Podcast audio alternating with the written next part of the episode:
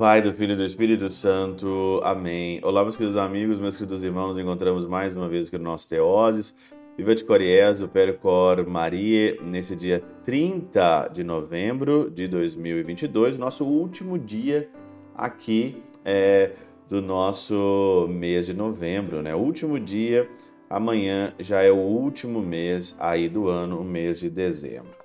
Hoje é dia de Santo André, né? E não só de Santo André, porque o Evangelho de Mateus, capítulo 4, versículo 18 a 22, Coloca também aqui André, coloca o seu irmão, que é o Pedro, depois chama os filhos de Zebedeu, que é João e Tiago, né? É um evangelho vocacional, um evangelho aí para nós pensarmos a nossa vocação. E aqui a palavra é essa no versículo 19, né? Segui-me e eu farei de vós pescador de homens. E eles imediatamente deixaram as redes e seguiram o Senhor. Sempre essa palavra, imediatamente, né? Ela sempre me chamou, assim, extremamente muito a atenção, né? Largar tudo extremamente. Não é, não é por acaso, né? Não é por acaso que o Senhor disse isso, largar tudo aqui de uma forma extremada, né? E é interessante porque mesmo na Catena Aura, mesmo na tradução latina, Diz aqui, ó, segue-me, lhe disse, e eu vos farei pescadores de homens. Eles imediatamente é, tá aqui entre vírgulas. Eles, vírgula, imediatamente, destacado, né? Deixadas as redes, o seguiram, né? Destacado aqui. Um dos comentários, assim, fantásticos é o comentário de São Gregório Magno na sua homilia, é, na sua homilia número 5, né? Aqui, é, homilia em Evangelie, Evangelia, ele diz o seguinte aqui, ó, Pedro e André, os dois irmãos do Evangelho, e hoje de Santo André, não haviam visto Cristo fazer nenhum milagre. Olha aqui, essas pessoas que seguem o Cristo por causa de milagre, que tem que ver para crer, que tem que ver para fazer alguma coisa, que tem que ver para você fazer isso ou fazer aquilo, né? Pedro e André não viram nenhum milagre. Nada tinham ouvido sobre o prêmio eterno e, contudo, com uma única ordem do Senhor, esqueceram-se de tudo o que pareciam possuir. Eles não tinham ouvido ainda falar sobre vida eterna. André não tinha ouvido falar, olha, vai ter um prêmio celestial, vai ter uma vida eterna, você vai ter isso, isso, isso. Não, ele não ouviu isso, ele não ouviu isso nenhuma, nenhuma hora. Não ouviu aqui. E mesmo assim, com uma ordem do Senhor, deixou tudo.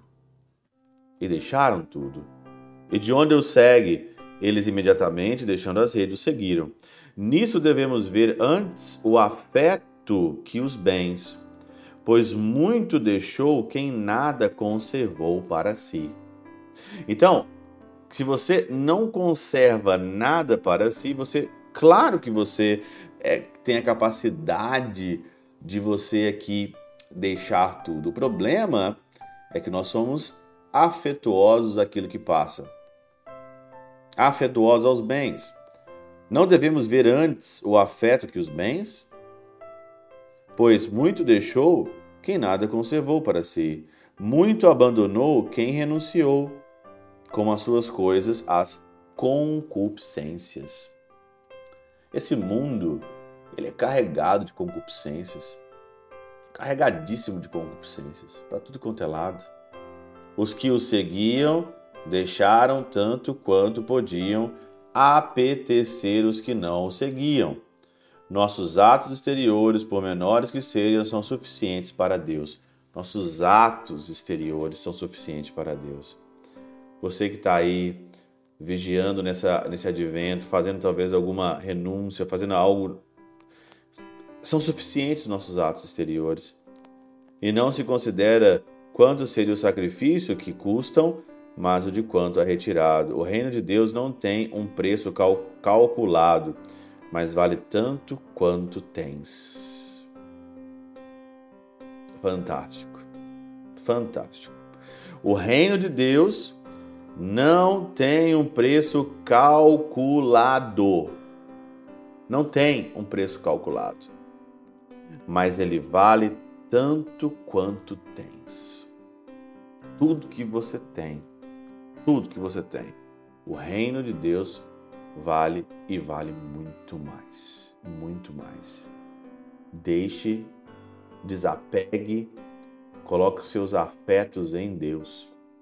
Em Deus, nós temos muito mais do que nós merecemos e muito mais do que essa vida pode nos dar.